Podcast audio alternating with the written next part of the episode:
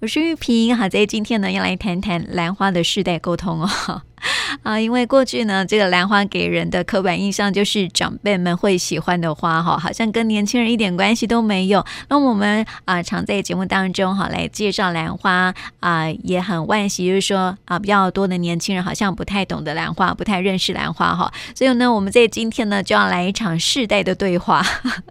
好，在节目当中呢，为大家来邀请到的是陈大兰花博士肖玉玉，你好，玉萍你好，各位听众朋友们，大家好。那么我们接下来呢，要来邀请青年代表，嗯、就是这个实在好记的创办人明宇，明宇你好，玉萍好，各位听众朋友大家好。很有趣哦，我们今天好像来开一场座谈会一样，就是那个。嗯长者代表不应该这么说，我们差不多，我们一样啊、哦。好啦好啦，是长者代表、中生代代表跟那个青年代表这样子哈。我们来看一看世代之间的对话哈。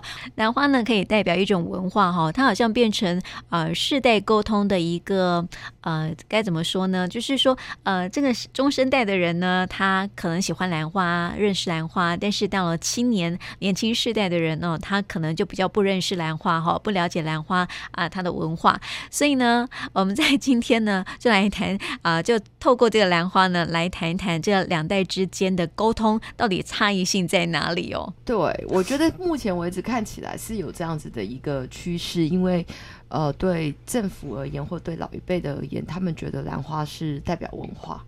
然后就像茶叶也是代表文化，可是对年轻一代的他们其实不一定是这么看的哦。最近哈、哦、有一部电视剧，不讲的听众朋友有没有看过？还有两位有没有看过？就是《茶经》。对，我就是在讲这件。对，对因为茶啊、呃、茶是我们台湾的文化嘛，哈，就是文化之一。那这个兰花当然也是有我们台湾的文啊、呃、这个文化哦。但是茶过去人家都说老狼得老狼得哦。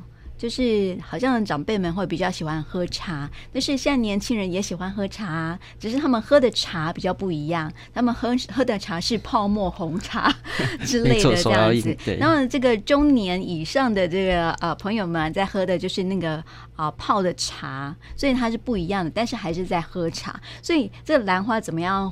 变成说是中生代长辈喜欢，然后青年朋友也喜欢，我觉得这也是需要去嗯思考的一件事情。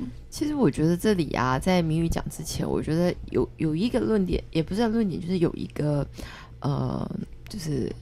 我们已经知道的现象提出来给大家，就是一起思考一下。就是，呃，我们台湾常常会做很多的活动。那我们因为台湾小，所以在很短时间内就可以发酵。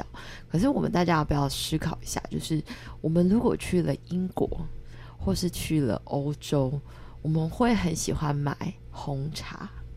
嗯，英国茶，英国茶。嗯，可是蛮多的英国茶其实是来自。台湾，嗯，可是其实英国人不不太介意。他们当初英国茶的整个就是崛起的过程，其实就很简单，他就是呃，从玛丽皇后，然后呢，只要办活动，一定喝英国茶，然后呢，他一定要加一颗砂糖，然后就这样搅一搅，然后呢，再来就是所有的贵妇们也喝茶。那旁边的呢，就是这些呃，就是中产阶级的，看到就会觉得，哇，他们都喜欢茶，那我们也来试试看，然后就这样开始有不同的茶，都是红茶。那有的人就会觉得，哎，加了这个香草茶也不错，所以就在欧洲变成了一股风行。那他们就会全部都是茶，但是对他们才来讲，这个英式的红茶，英国茶。他好像呃，大家在脑海里面，或是听众朋友在脑海里面，对他是不是有一个想法呢？或是知道他是什么故事，或者是就是我去英国，我一定要买英国茶，就是英国皇室最爱的茶。其实刚刚玉云也说到一个重点哈，英国茶其实是从世界各地来的，包括印度，包括台湾，包括中国，中国对。嗯，对对啊，那我们也可以来听听看年轻人，他们今天去到一个地方，他们会去买什么？我们再来看看，哎，这这件事情，因为台湾就是我们其实政府也很努力的做很多的事情。我们上礼拜才讨论到这个国喜这个 app，对吧？嗯、那真的做了很多的事情，但是我们中生代可以体会得到，但是到他们呢，就像我们等下可以问秦明来告诉我们，英国茶，他他如果去到英国，他会买什么回来？买明信片。好问题哦，现在年轻人也不一定会买明信片。哦，那现在年轻人如果去到英国会买什么？会买什么？我觉得看要到哪个地区，因为老实说，现在是资讯很爆炸的一个时代，就是你手机打开，你就可以开始找当地有什么特产和名产。就像呃，可能外地人来到台南，他一定先 Google。台南有什么东西好吃，什么东西好玩？那有名的有哪些？通通可以在网络上的资讯找到。那以年轻人来说，第一个，大部分年轻人来说，现在大部分都是喜欢吃，然后再就是可以打卡拍照，啊、拍照。对对对对，这是这这两个是最基本的要素，这样子。所以有时候反而不是当地的文化会放在第一个，就像刚刚讲的那个红茶，可能是英国的一个。文化这样子，但是年轻现在资讯那么就是流通的那么快，所以我们你可能上网 Google 英国有什么东西，它可能第一个跑出来不会是红茶，而可能是最近当地窜红或是很有名的一些景点这样子。对对对，嗯，所以嗯，其实跟以前的人的出入想法还蛮差蛮多的。所以你们如果说现在 Napa South 了啦，比如说你去到了那个就是红酒的产地，你会你们会。喝杯红酒吗？会，这个是一定会的，因为产地可以打卡。嗯，对，重点是可以打卡跟拍照。对，然后这个红酒，因为又刚好是当地的特产的话，一定要拿来拍照用的啊。嗯，而且酒类这种东西，对于年轻人来说，是年轻人是很喜欢去尝试的时候。最近，就我觉得这这十几年，年轻人还对于酒。还蛮喜欢的。那我们来看，我我们回过头来看，呃，就是台南跟兰花文化这件事情。其实你看过那么多场兰展，你自己也参与了，你觉得这个对年轻人有吸引力吗？应该是说你是什么机缘之下去参加兰展的？嗯、如果说不是因为呃有人邀约，或者是说刚好要做报告，然后去参加兰展，或者是要帮忙，你会主动去参加兰展这件事情吗？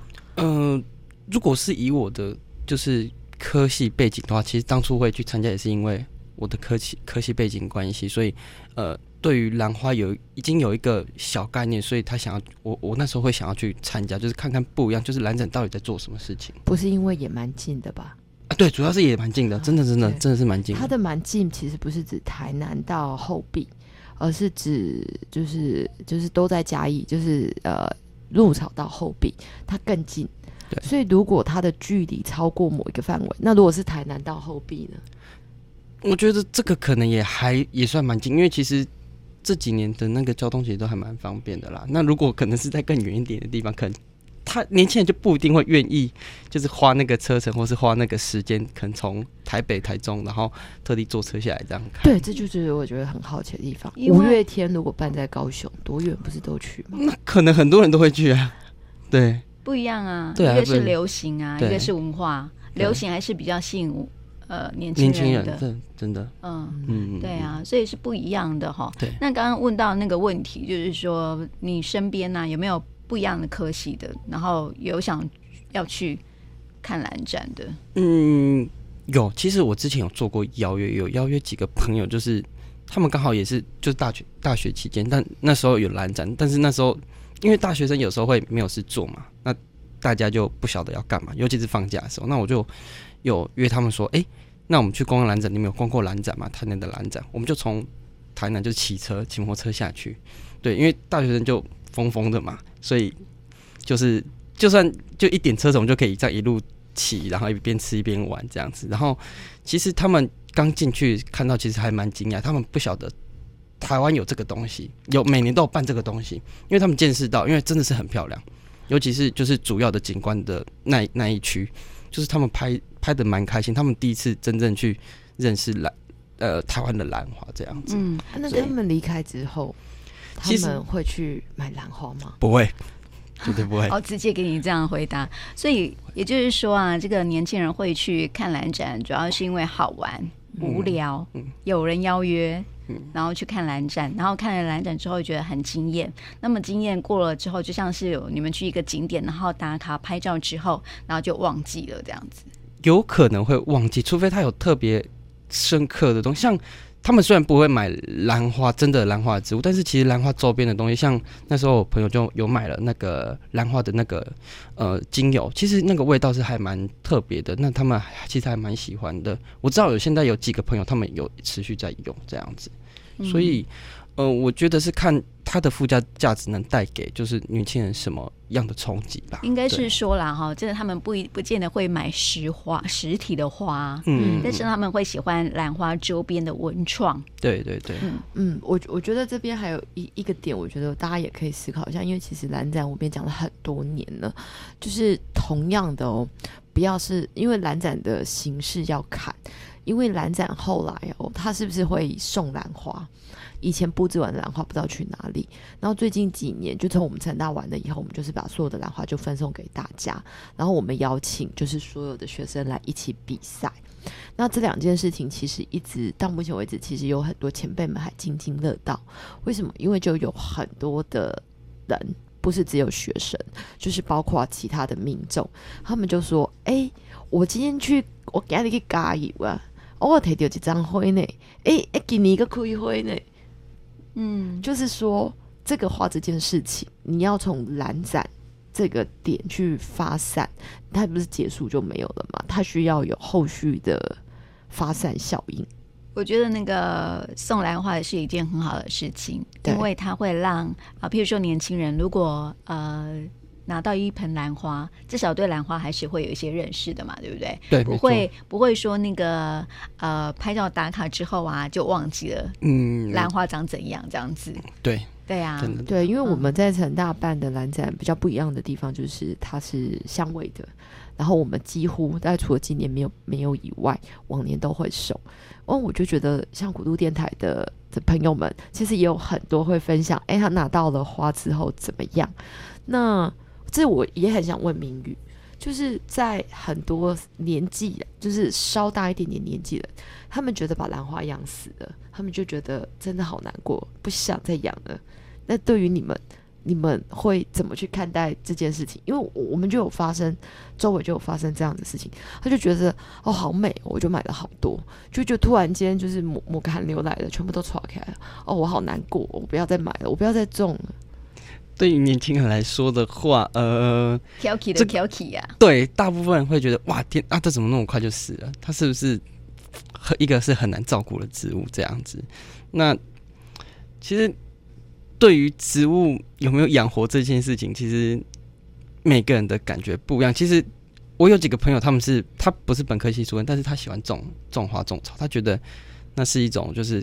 就是有点小成就感，就是你从他小小的，然后到他长大开花，他觉得很开心。他觉得中间他照顾的过程，他觉得呃很有心得这样子。但是有一部分人，他可能就是只要他一难养，他就放弃了，他他就不会想说哇这个植物，嗯，甚至他以后都不会去碰花花草草这些东西。嗯，我有个问题哈，因为现在很多多肉市集。然后看到多肉，就是就是很多年轻人会去多肉市集去逛逛。然后为什么这个同样是植物哦，多肉反而是吸引年轻人多，然后兰花可能没有那么多的吸引力年轻人呢？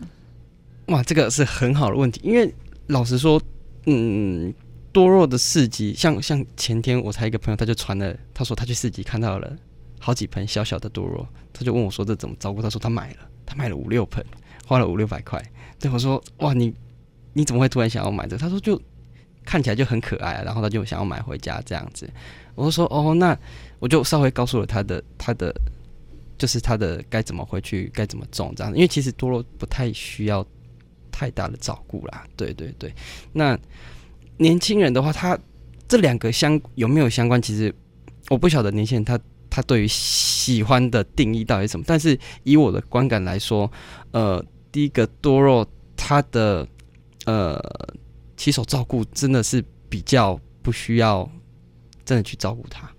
可是其实来讲，兰花也不是啊，你丢在那里，你其实多照顾。我们在节目里面常说，对，大部分都是溺爱溺死的。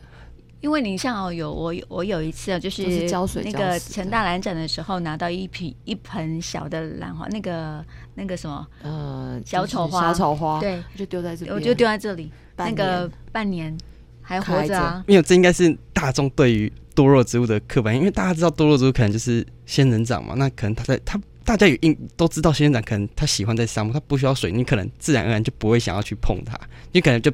就是买回来摆在那边，可能想到再去浇水这样子。可是兰花，它你看到它那么漂亮，欸、所以你你会想去摸，对，你会想要去一直去，就是你会很怕它死掉，所以你会更细心呵护的去照顾它。哦、那是那是一个就是一个一、哦、一个印象，因为大家对于多肉植物就是仙人掌，那它本来就不需要浇水啊，它本来就。应该是在沙漠里面，然后它本来就不需要很多水，不用去照顾它的东西。所以我觉得这其实是兰花本身在做就是生活推广的时候，它给的知识不足，因为它的种类真的太多了。那你要他们，比如说蝴蝶兰就一种蝴蝶兰，就打一种就好了。那你又有文心兰，那又有加德利亚兰，那什么兰，每个的照顾方法都不尽相同，不然就是要有最简单的准则，不是水草的一律这么做，三天。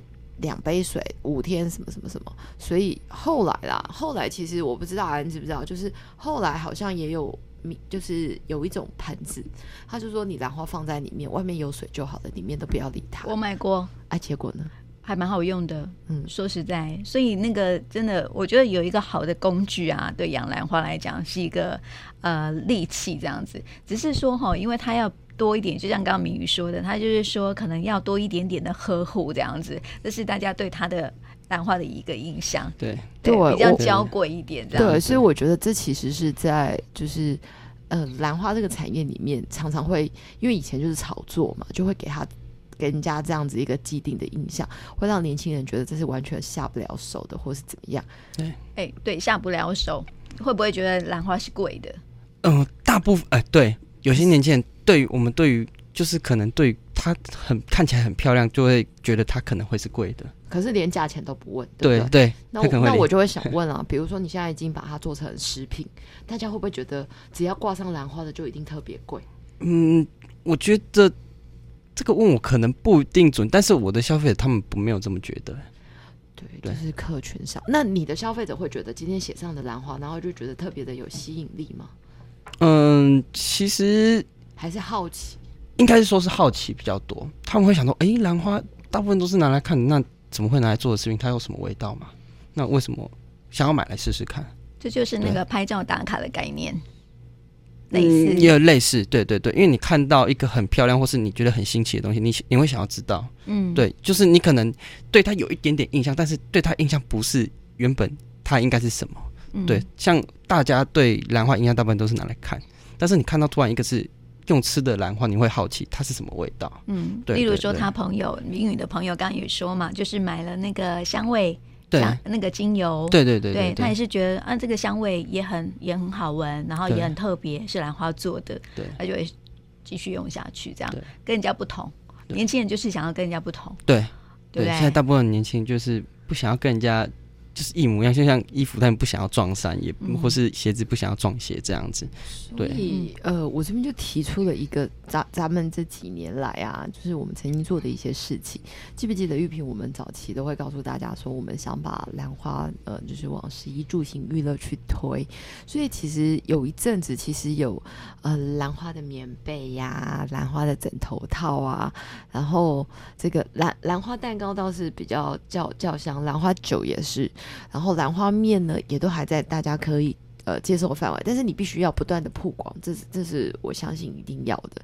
那就是有一段时间，就是突然间出了一堆东西，嗯，那我不知道为什么，就是说，哎，虽然你出了一堆东西，但是就是叫好不叫座，就是你摆在店里面，哎，它是一个很特殊的系列，但是也也也没有真的很多人去买啊。嗯，应该是重点就是它的用品啊，我觉得实用性吧。对，像是那个，如果说是兰花的一些情具啊，这我觉得就要挑人，挑人买了，而且还要看它怎么设计，对不对？对，我觉得是设计的关系。那如果说用吃的，我觉得。一来通通可以试，对啊，你就可以试试看啦，不会有年龄层的限制。没错没错，然后用用品的话，你可能还需要看一些，就是每个人的审美观啊，或者是什么的，或是喜好喜好的程度。但是吃不一样啊，我就是买来吃吃看而已嘛，价格来说又不是那么的贵，又很便宜。对啊，对，所以我我觉得这个是很食衣住行啊，最容易接受就是食，真的。嗯，吃的东西是最容易接受它的，对，所以这个倒是可以从这个食的部分哦，来让大家更多认识这个兰花。那么刚刚讲到的多肉植物啊，就突然想，因为多肉植物一来也是因为很可爱啦，对，就小小一盆，对，就小小一盆。但是你知道这个兰花其实有小小一盆的吗？有，你知道，你我是说。他玉萍要问的是，你知道，可是你周围的朋友知道吗？因为我们你看哦，我们在很多的场合都是送那种大盆兰花，有没有？一定要大朵才漂亮，有没有？哈，像是那个大的蝴蝶兰啊、加德利亚兰啊。但是因为像我们刚刚讲的那个，我养在录音室里面的那个呃小丑花，它就小小一颗，而且还活得更久，还活得很好，然后又很你知道又很精致又很可爱。那年轻人会知道。有这么小的兰花吗？其实大部分人会不知道。我觉得这有时候也是，呃，该怎么讲？因为比较大的东西，大家一定会先注意到。就像我之前带朋友去兰展一样，他们兰展一定有大大小小的花，但是不知道为什么大家都去拍大朵的花，然后反而小朵的花没有人要去理它。但是其实真正有特色的是那些小朵的花，真正漂亮的就是。不过我们你有注意的话，就是回到那个兰展呢，你看你的朋友们打卡会去拍大朵的花，但是他走到了后面。他会买大朵的花回家，还是买小朵的花回家？年轻人有多一个不会买花的这个选项吗？哦，都会买。对对对对。那如果有吃的就会买，有可能他们就会试试，或者其他的文创产品就会买。对，通常会买的通常都是可能他对于种植，或是他对于兰花已经有一个很深的概念，他才会选择要去买，或者是说之类的，或者是说，因为明宇这边其实也有参与过那个花博，嗯，就比如说他其实是一个，就是就就是你。明宇回想一下好了，我们在划破原本的设计就是，哎、欸，你就像看蓝展一样，然后看完以后你连文化就有了。然后那时候我记得我们也把很多的产品放上去。嗯、那以你那时候很多导览的经验，如果在那里可以马上刷卡，你觉得他们会不会买单？嗯，是指花的部分吗？不是花，是其他所有的东西。我觉得会，会，绝对会，对绝对会。嗯，就是很多年前我们有一个想法，就是跟我们现在讨论的一样，就是年轻人其实希望打，嗯，就是拍照打卡，在拍照打卡的同时，是他会希望拥有这个东西最强烈的时候。那花呢，他会考虑的比较多，但是跟花周边可能跟他有关的东西，他都会想要插一卡。那如果有可以让他买。就在那个个当下，他如果就可以下单，事实上他们会是愿意的。所以这我是特别问明宇，尤其是这件事情，嗯、对对，尤其是对，对。如果说有那种什么兰花项链啊，这样如果设计的好看一点，可能女生就会买。对女生，我们那个时候其实，在花博的会场，包括绣花鞋这些，其实的询问度都很高，但是因为它后面的整个贩售的机制是没有。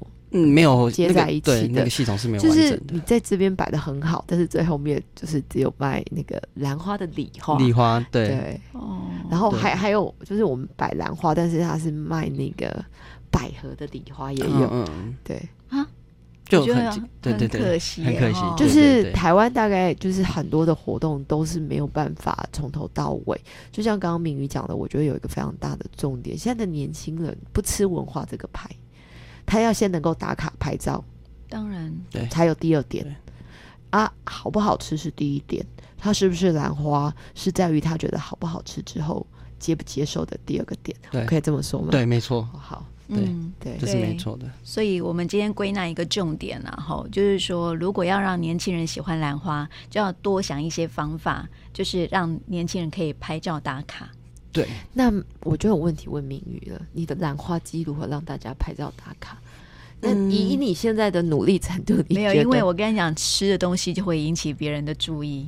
对他，他本来就是有一个先天的优势在，真的，真的，真的。嗯，可是为什么他的他的这个那个什么？应该是说着眼点很好，啊，重点放很好，因为他刚好是做吃的，他可以用兰花让就是把它引进到那个食品当中，然后让大家认识兰花，也可以凸显它的那个品牌的优点。对对。可是像我们跟凤茶也合作很多年，呃，比如说我们就是兰花面，那他去他去到那个十八帽会点没有任何问题，放在学校合作社会买也没有问题，但是好像就不能再更大。那这这其实就会觉得，这当当然他可能跟你刚刚说的一样，呃那么多种面啊，我其实也可以有不同的选择。对，嗯，对，对啊。然后，但是因为还有就是行销啊，行销的手法啊，嗯、是吗？嗯，这么说嘛，所以年轻人的点跟这个咱们的点会不太一样的。应应该是说，如果是面的话，大家的选择性会很多，那会变成就是它不是唯一的。就像可能兰花，它第一次运用在呃我的肌肉上面，因为我肌肉是快速就是可以直接吃的嘛，那它会。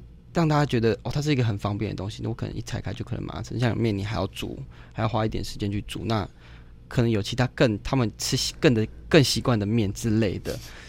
对，我懂，我懂，就是年轻人喜欢泡面，会多于用煮的面。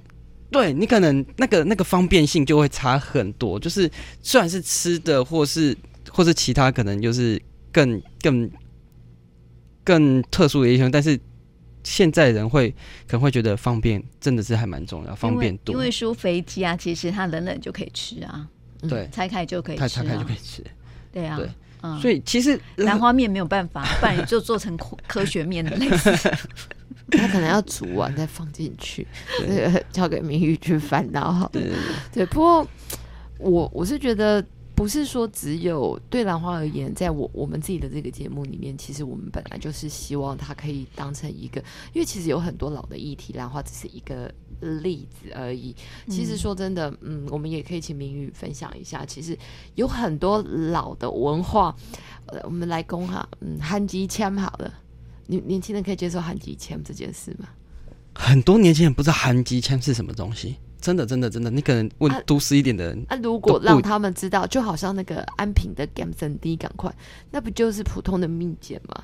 可是他已经被就是炒作成，不是炒作，应该是说他安平就最知名了，对吧？嗯，对，对，他，他，他真的是一很长一个的，而且安平他又是一个很古老的一个观光的地方，它观光人潮本来就多，所以它的它的那个呃。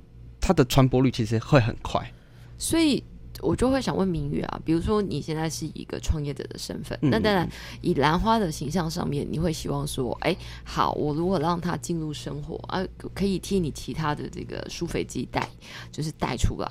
可是那你其他的口味你怎么选的呢？嗯，其他的口味，你怎么知道大家就是喜欢这些口味？嗯，其实那时候那些口味，我是根据就是。我我有稍微去做过一点市调，呃，市场调查。其实吃的东西像油葱好了，其实很多外面的便当店都有做油葱鸡或是油葱的那个酱料。那其实油葱本来是港式的东西，所以其实它进来台湾之后，其实很多的什么三宝饭，或是什么什么香港相关的食物，它里面都有一些油葱的元素。那发现台湾的消费者接受度是很高的，所以。我就去挑几个，呃，接客人接受度高的，然后我自己做一点变化，做出自己的特色来，这样子。所以你那时候自己做的试调，跟你现在实际上贩卖的，它是雷同的吗？雷同的，嗯嗯，是雷同的，所以，所以要做试调。对，可是有一些试调要看你的年龄层准不准。嗯，对，嗯嗯。但是我觉得，如果以吃的方面来讲的话，是。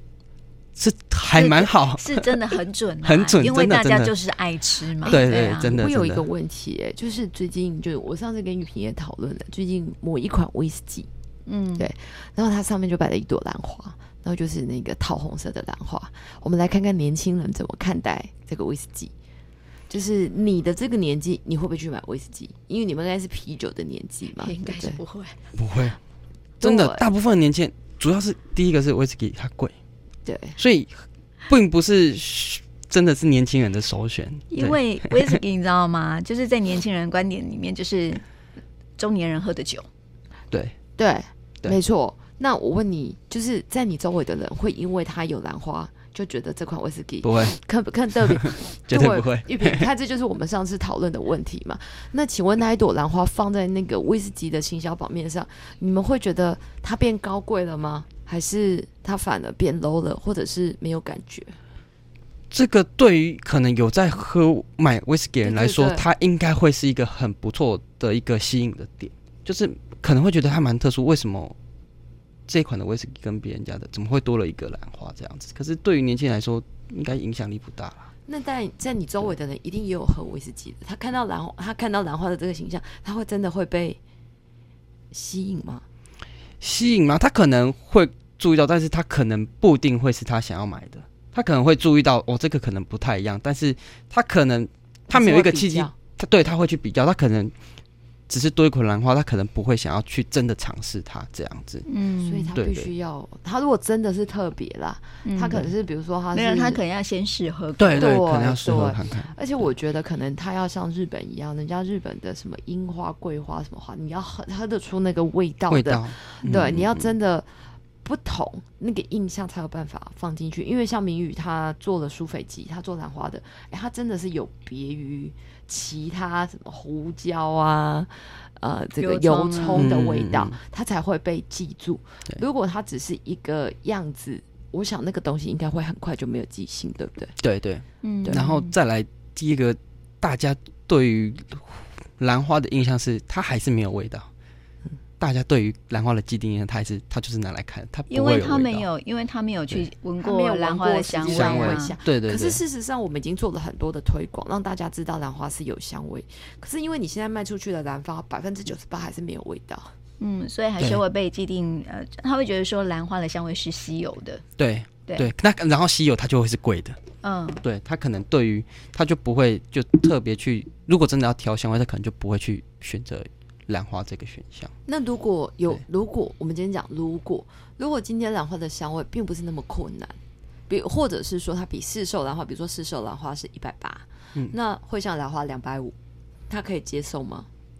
这个可能会可以接受，这也是一个问题，因为其实，在南门花市，其实会香的兰花也没有很贵，嗯，可是其实是从来没有人知道，对，真的是没有人知道，是真的没有人知道。那个。那个什么小小花农没有介绍嘛，或者是摊商没有介绍，你要去到那里才知道。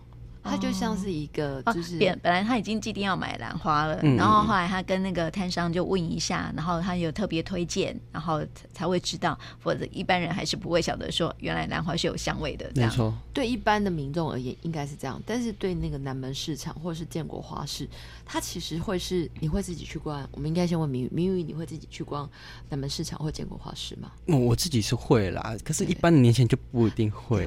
对，对那。如果会会去的年轻人，基本上就已经是在这个坑里面的。我觉得那是没有什么问题的。对因为最近有一个更难种的的的植物已经被炒到天价。就是那个蕨类，蕨类，那个根本是要在又有阳光又高湿的情况底下，真的基本上四个人买回去会火的不会，大概只有一个。等一下，而且它很贵哦。对，它最近真的是，它现在炒的是天南星科的那个，跟往年炒兰花，兰花可能还会火，我都觉得那个很困难。那为什么年轻人喜欢蕨类？独特，独特吗？嗯。你有喜欢吗？还是你身边的人有？我身边人真还没有人喜欢呢、欸。我周围已经有了，嗯，蕨类有，但是天南星科的，就是看到 FB 有人在疯捧。对，可是我后来想想，会不会这也是一种行销？嗯，它就是啊，它就是行销啊。嗯，嗯，我觉得应该是要看他他他捧被捧红的点到底是什么、欸？哎，就是。因为我没有仔细看过，就是大家在炒作的那个文章，我们不知道它的特殊性在哪里。应该是说年轻人还没有特别喜欢那个蕨类啦。对对，或是或是，而且它真的是价钱很高。没有，是天南星科蕨类，基本上在年轻人里面，比如说这个金毛蕨啊，或者什么蕨啊，线铁线蕨这些比较普通的或者比较特殊的蕨类，或是那种垂钓的那个鹿蕨，其实跟呃明宇一样年纪，已经有很多人入坑了，那个价会还行，但是其实它跟兰花差不了多少了，对。那喜欢那个蕨类的跟兰花的族群会有会有点点相近，对，这个我觉得也还好。但是现在多出现了一批，就是炒这个天南星的，极高价、极特别、极稀少，据说还有上万。是，那应该是内门，对就是内行的人在才在才会真的想要去玩的吧？我觉得或许吧。但是因为基本上我们在植物界，很多人会觉得这个有一点，就就我们举一个形容词。啊，这温刀进井啊，个进高不爱井啊，啊，基本上差跟他挺给啊，那咋子我给弄老老嘞。嗯，对，这这是现在很常会有的现象，真的真的。对，就像多肉啊，我们之前种你种好就是一直繁衍啊，多到送出去一颗十块都有。但是一阵子没有人玩了，然后数量变少了，就又炒回来。最早的多肉一开始每一盆都是一百块，现在呢，其实三盆一百块。嗯，对我对应该是物以稀为贵啦。对，我觉得有时候那个风潮其实还蛮蛮重要的，有没有、嗯、有没有刚好踩在那个时间点？可是多肉一样不能变吃的啊。为什么它就可以比较被大家？刚刚就是讲到嘛，便宜，然后再就是因为它有很好养，大家对它的既定印象就是好养。对，然后再再就是因为它有很多的形状，有没有？形状不一样。嗯，它可以也呃不一样的形状在一成一盆啊，有没有？对，而且有些多，因为大部分多肉植物的形状也都不太一样，可能有些零零角角，有些是圆的，有些是方的，有些是三角形的，就是。嗯它的它的形状好像跟我们平常在提的这个兰花的品种其实是不一样的两件事情。嗯，对，我如果是外行人，他会不晓得，呃，品种，他对于品种的概念，他他没有印，他没有他没有一个观概念在。但是感冒就是感冒，不会有什么汤缸什么对对对，大家不要那么复杂。对对对，那像多肉植物，它一看就知道，就是哦，它的形状就是不一样啊，所以。它价格不一样是正常的，啊，对啊，因为因为大家它因为它就是哎，欸，大部分都是圆形，就只有它是正方形或是三角形的，那它一定有它的特殊性在嘛，对，嗯，所以就会对于消费者来说，他们就会知道哦，那可能他们一定会有价格上的落差，这样子，嗯，就是那是最直接可以看到的，嗯，对对对。其实，在行销方面还是要。多嗯 多一点的那个去调整啊，对对对，对啊，不要只是摆市集，不不，就是兰花不是就呃，就是摆出来让大家看到都是大朵这样子。嗯，它其实要多一点互动，多一点推广，多一点，不只是文化面啊。因为我们刚刚讲到那个，就是台湾现在很努力的在推文化。就是他推的那个文化，如果是年轻人没有办法接受的，其实就会真的很难产生共鸣。嗯，对，对啊，所以除非说那种小颗的啊，年轻人喜欢拿在手上，然后突然就成为一股风潮，也说不定哎。嗯，现在小颗的可能对于年轻人市场会有优势。对，以前大家会觉得大颗的漂亮，都是因为可能是从家里的人觉得，就是他看到大颗的树大便是是美，然后他就买回家，然后。你可能小孩子看到就哦，这大颗的好好漂亮哦，他没有看过小颗的，嗯，所以他他只对他印象就是大，就是大可的。就像我送人家，人家说哎，奇怪，哎，这灰吼，怎么是细长啊？我们是大大类啊。我就跟他说，大大颗的一点都不稀奇。你要找到这种小小颗又会香的，你知道是极稀奇。这只有我有，全世界。嗯、哦，嘿，然后眼睛发亮。哦，我可以来观观察一下。我让我在啊，立体的时阵，弄干嘛好特别的香，这样子，那就是它的特色。我后来发现，你看，从刚刚我们的这几句对话里面，你就会发现既定的印象。嗯，对，没错，刻板概念。对啊，对，然后让它可以更更贴近。大家不要让它变成说，好像真的是很稀有。对对对，因为年轻人，因为年轻人还是觉得说平易近人最好。嗯。对，就是一个新的东西出来，一定有它，就是一开始一定会觉得哇，这个东西不贵，然后又好看，然后又有它特殊性。特殊性。我觉得我们下一次啊，如果有机会啊，我觉得请明宇回去准备一下。我很想知道说，以他这个年纪，他想要创业，那。他觉得他要做什么？嗯，留下文化这件事情在他的脑海里面到底重不重要？不重要。那这样就可以回答你。我现在就可以回答你。那好，那在你的脑海里面，创业最大的目的是什么？创业最大的目的嘛，嗯，现在其实创业有分很多种。第一个是你本来就已经很想做的事情，但是刚好有一个时间点你可以做了。然后再来就是，呃，创业最大的不同就是。呃，你你你不是在外面上班，就是你会变成就是你所有事情都要自己来。就是如果是真的不叫主店，他不想要被管的话，他想要做自己的事情，对于来说创业可能是他真的是唯一的选择，因为创业是对于来说你自自己的时间和做事情是自己决定分配的，但是那是要有规律性的。可是你们会知道创业这件事情，创业这两个字是创跟是创造一个事业，它其实。呃，要面对的问题可能很多。嗯，对，不不是开个泡沫红 茶店开完就结束了，这这这种感觉，嗯、我我我不晓得，就是大家现在对于这种的概念呢、啊，那我也不知道时间的关系是不是有办法把这件事情讲完，因为呃很多年轻人，因为因为我觉得刚好啦，现在很多年轻人鼓励呃很多政府鼓励创业，但是其实呃学校教的那一套是不是就是符合的？哎，现在的市场，其实我们已经从明宇这里听到很多一件事情，我们很多所认为的事情，其实不是哦，他他们不是这么这样子看这个世界，他们也不是这样看这个商品，他们的脑袋其实没有我们想的那么复杂，嗯，也没有我们想象的那么的单纯，但是有时候我们在讨论的点，好像我们觉得，哎，这个文化很重要，可是对于他们来讲。没有啦，文化只是拿来参加活动用的。嗯，对，懂吗？对，对啊，创业就是另外一回事。对，对、啊。而且现在很多年轻人就觉得，呃，创业跟应该说这几年这十几年来开始有所谓的加盟业之后，大家对于创业跟加盟这两个件事情就是变成在一起。他觉得他可能加盟一个事业，他自己是老板，他就等于他创造了自己的一份事业。但是其实。就像刚刚肖博士讲的，其实创业是创造自己的一份事业。有加盟，其实也不能说加盟业就不是创业，它变成就是你花钱了，那你跟人家买了呃所有的配方品品牌跟配方，那也是自己的一份事业，毕竟你花了钱嘛。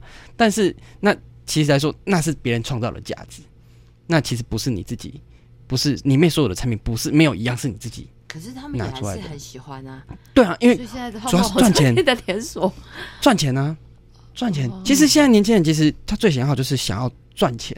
如果如果真正是想要呃创业。创业的话，他的第一个目的就是想赚钱。应该是这样说，年轻人想要创业的原因，一来是想要有更多自己的时间，不用被管。对啊、呃，因为他们这个年世代真的是跟我们以前不太一样，嗯、我们喜欢稳定的生活，他们喜欢别人告诉我们怎么做。对，然后他们想要自己，因为他们从小就是非常 free 的长大，所以他们也不希望说上呃上班之后还需要有一个很拘束的一个环境这样子，他们还是很喜欢自由自在这样。然后他们就会投入。在创业的领域里面，然后很多人会去做一些，很多年前会去做一些文创的东西，刚好就是因为他们也是很符合那种所谓时下的议题，嗯，不一定真的是文化，嗯，哎，然后他们只是很符合时下的议题，我觉得这是比较重要的，对时下的议题，然后再就是说他们想要跟别人不一样的创新，对。对对，大概就是这样，对，嗯，所以我觉得现在年轻人，呃，真的要。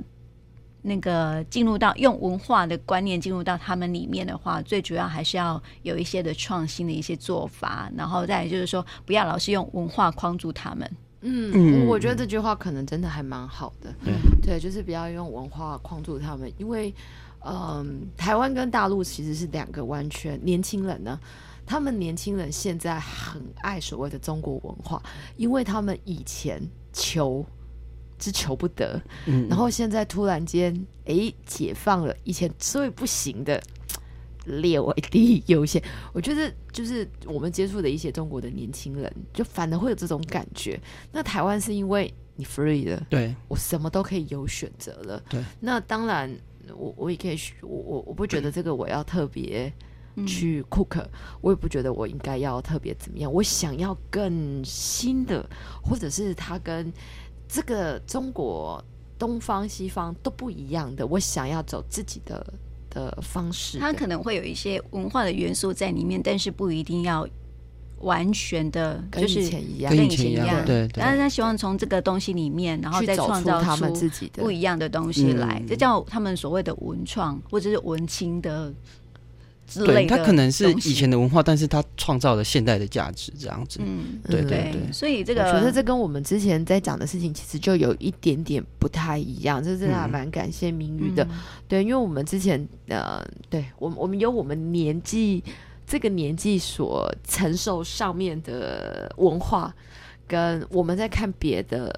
呃，就是年轻一代的时候，我们有一个既定的印象。嗯，但是我觉得今天听听敏宇讲，我觉得可能真的有的时候，我们要以呃另外一个角度来看，所谓你们现在叫什么时代啊？他们现在叫 N 啊，还是 Z 啊，还是已经我我已经搞不清楚什么时代了。